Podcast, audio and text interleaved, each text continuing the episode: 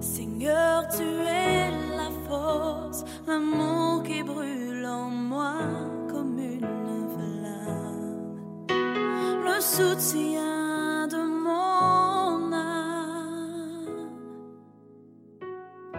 Seigneur, tu es la joie qui brille sur mon visage, tu es ma gloire,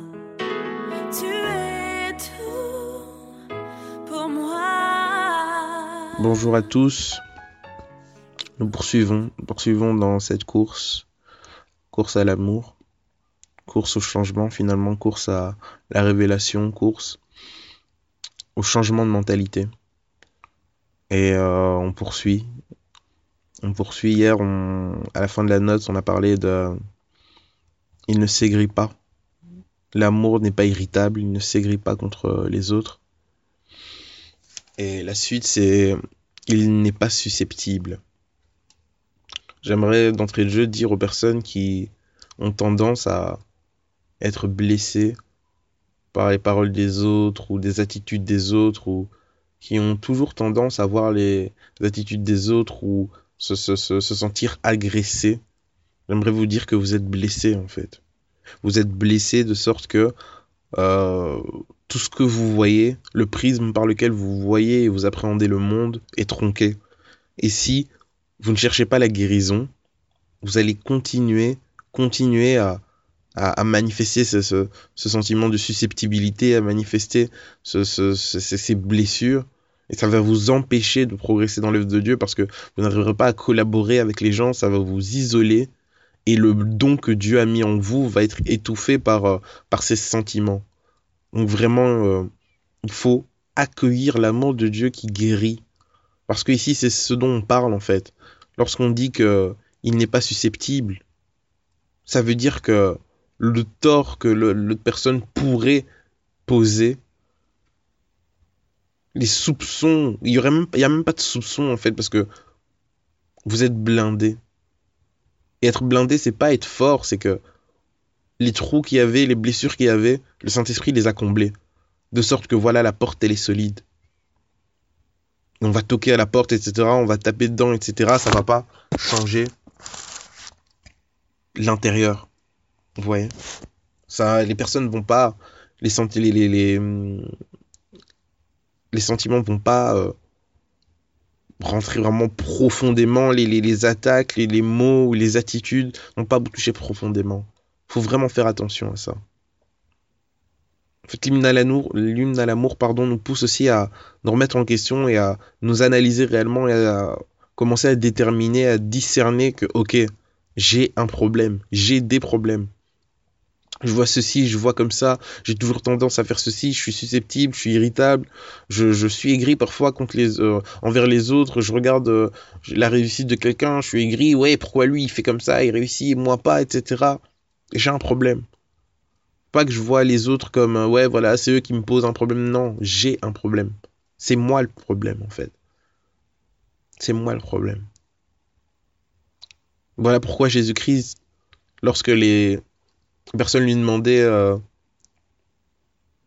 oui, mais par rapport au régime alimentaire, comment se positionner, Jésus-Christ leur a dit que ce n'était pas ce qui rentrait dans la bouche de l'homme qui le souillait, mais c'est ce qui en sortait parce que c'est de l'abondance du cœur que la bouche parle. J'aimerais vous dire que si vous êtes toujours négatif, si vous êtes toujours là à vous plaindre, oui, mais ça, euh, oui, voilà, euh, cette personne-là, ouais, ça va, elle est pas mal, mais bon, il y a ceci qui va pas. Ah oui, euh, là, oui, le truc est pas mal, mais bon, on aurait pu faire ça. Non, non, non. Si vous êtes toujours négatif, c'est tout simplement parce que dans votre cœur, il y a de la blessure. Et l'ennemi utilise ces blessures pour que il y ait des, des, des, des rejetons qu'il y ait des substances qui lui permettent à lui de commencer à, blesser d'autres personnes. Vous êtes une mitrailleuse en fait. Une mitrailleuse qui est en train de, d'envoyer des projectiles à toutes les personnes qui sont autour de vous. Vous polluez les oreilles des gens. Si tu sais que tu es négative ou négatif, et que tu peux même pas t'empêcher en fait. Si le Saint-Esprit te permet aujourd'hui d'ouvrir les yeux et de t'en rendre compte, ferme ta bouche et prie ferme ta bouche et prie cherche la face de Dieu, cherche à guérir, cherche à comprendre qu'est-ce qui s'est passé, cherche à comprendre quelle est la blessure qui permet à l'ennemi d'utiliser ta bouche comme euh, une lance, une arme. L'hymne à l'amour. Que vraiment le Seigneur nous fasse grâce, qu'il nous équipe. L'amour n'est pas susceptible. On poursuit en disant quand on aime, on ne médite pas le mal, on ne le soupçonne pas chez les autres. Si on subit des torts, on n'en garde pas rancune. Je répète, quand on aime, on ne médite pas le mal et on ne le soupçonne pas chez les autres. Si on subit des torts, on n'en garde pas rancune. On ne médite pas le mal, on ne le soupçonne pas chez les autres. J'aimerais vraiment insister là-dessus. Parce que si vous êtes incapable de voir une situation ou par rapport, enfin, voir le comportement de quelqu'un et vous êtes incapable de d'accorder des circonstances atteignantes à la personne, vous êtes incapable de chercher à excuser la personne. Si vous en êtes incapable, si c'est pas un réflexe, si c'est pas pour vous une logique, c'est que vous êtes blessé. C'est qu'il y a un problème en fait. C'est qu'il manque, vous manquez d'amour envers cette personne. Ou limite vous ne l'aimez pas. Donc soyons conscients, merci Seigneur pour euh, toutes ces pistes que le Seigneur nous donne pour que nous comprenions que, ah ok, ouais, là, là il y a un problème. C'est pas que je suis, je, je, je, je suis réfléchi, c'est pas que je suis malin, c'est pas que je me bats sur les faits, c'est que je manque d'amour en fait. Je manque d'amour. Il ne médite pas le mal. Ah ouais, purée, ce frère, cette soeur là, si je... faut pas que je la croise, faut pas que je lui dise bonjour. Vous méditez le mal, les frères. Il ne médite pas le mal. Ouais, je vais éviter de faire ceci, je vais éviter de faire cela, je vais pas répondre à ce truc, je vais pas faire ceci, je vais pas aller là, je vais pas nanana. Alors que vous êtes membre effectif de l'œuvre de Dieu et vous êtes là parfois vous méditez ouais ok voilà je vais mettre euh, ces bâtons parce que concrètement c'est ce que vous êtes en train de faire en fait. Je vais mettre tel bâton dans les roues je vais mettre tel bâton dans les roues et vous en êtes pas vous, vous en êtes même pas conscient. Et au nom de la blessure au nom de l'agacement au nom de ouais vas-y j'ai ma vie euh, je, je, je, suis euh, je suis pas obligé etc vous êtes en train de mettre des bâtons dans les roues à l'œuvre de Dieu. Alors oui ne tombons pas dans la religiosité de oui, voilà, quand ça concerne Dieu, alors je, je, suis toujours là, je fais ceci, je fais cela. Non. Discernons la volonté du Seigneur, ce qui est bon, agréable et parfait. Discernons-le. Discernons.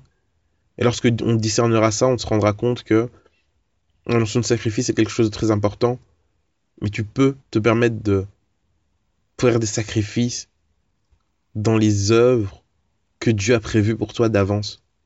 C'est dans ces œuvres-là que tu dois sacrifier. Pourquoi? Parce que c'est ce qu'il veut que tu fasses.